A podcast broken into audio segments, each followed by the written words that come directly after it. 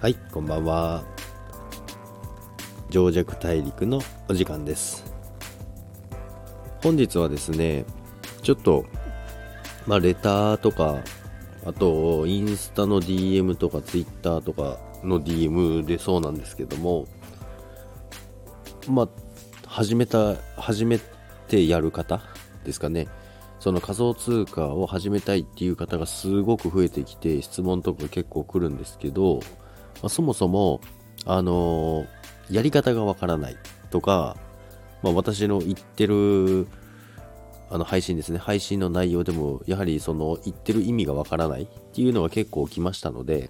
あの、最初から説明というか、解説というか、簡単なお話をしようかなと思うんですけども、まず一番最初に、そもそも仮想通貨ってどうやって始めるんですかっていうとこからなんですけども、まず、まあ、国内、まあ、いろいろな取引所があるんですけども、まずはビットフライヤーですね。ビットフライヤーがあって、で、コインチェックです。で、あと DMM ビットコイン。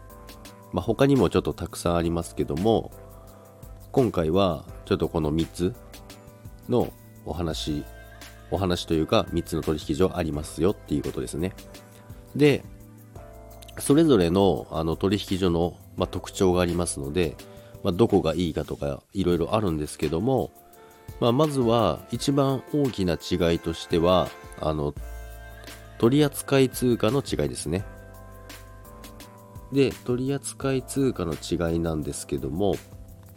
まずビットフライヤーではビットコインリップル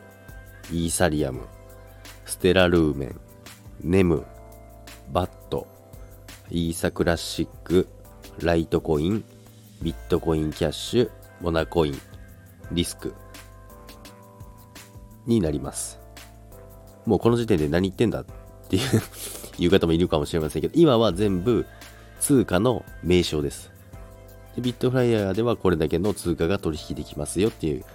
ことです。それと、えーコインチェック、コイン、コインチェック。すいません、噛んで。コインチェックなんですけども、コインチェックは今、ビットコイン、イーサリアム、イーサリアムクラシック、リスク、ファクタム、リップル、ネム、ライトコイン、ビットコインキャッシュ、モナ、ステラルーメン、クォンタムになります。で、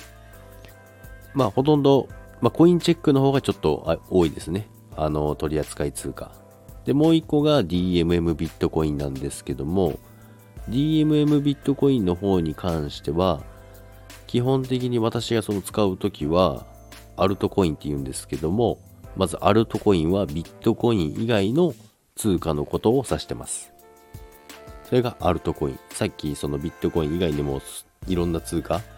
言いましたけども、そのコインを指します。で、DMM ビットコインに関しての、えー内容としては、まず、他のところでは、えーまだできない、まあ、できないって言ったらおかしいですよ。その内容的には、あの、導入してないんですけども、他のアルトコインですね。ビットコイン以外のレバレッジ取引ができるということです。そこがメリットがあると思います。DM ビ DMM ビットコイン。まあ、今回はこの3つの中でのお話になりますから、海外取引所も結構いろいろありますけども、今回はこの3つの中でお話ししますけども、DMM ビットコインに関しては、ビットコインとイーサリアム、リップル、バット、クォンタム、ステラルーメン、モナ、ネム、ライトコイン、イーサリアムクラシック、ビットコインキャッシュ、えーイーサリアムですね。この今言った通貨は全部レバレッジ取引が行えます。ですので、アルトコインのレバレッジ取引をやるには DMM ビットコインがおすすめです。で、その前にレバレッジ取引とは何ぞやってことですよね。レバレッジ取引というのは、まず、少ない資金で大きな金額の取引をすることです。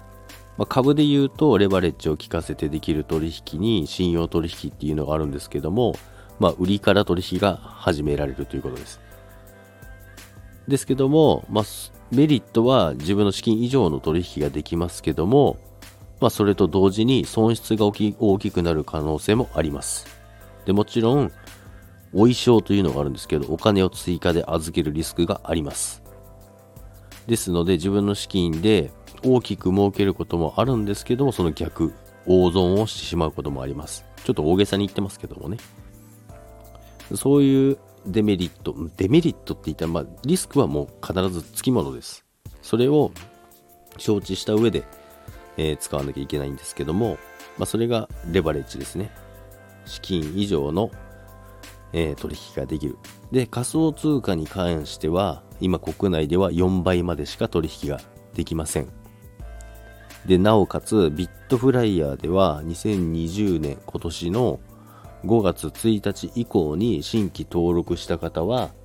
今、今のところ、えー、レバレッジの取引はできない状態になっております。これはまあそれ以前の方はできるんですけども、まあ、もちろん私もできるんですけども、最近登録した方は、やはり本人確認が終わって、本人確認書類っていうのを提出しなきゃいけないんですけども、まず、それを提出しても、えー、レバレッジ取引は行い、行えない状態になっております。ということでね、えー、あんまり長くなってもあれなので、えー、ちょっと細かい解説とかの説明を、え、ちょっとこれから順番にしていこうと思うので、今日はこの辺にしておきますけども、また今聞いた中でもまだわからないことがあるっていうのがあれば、レターとか、まあインスタでもいいんですけども、DM でも、えー、いただけたら、お答えしますので、えー、何でも質問していただけたら嬉しいです。それでは今日の情弱大陸の放送は終わりにします。それでは皆さんまた。さようなら。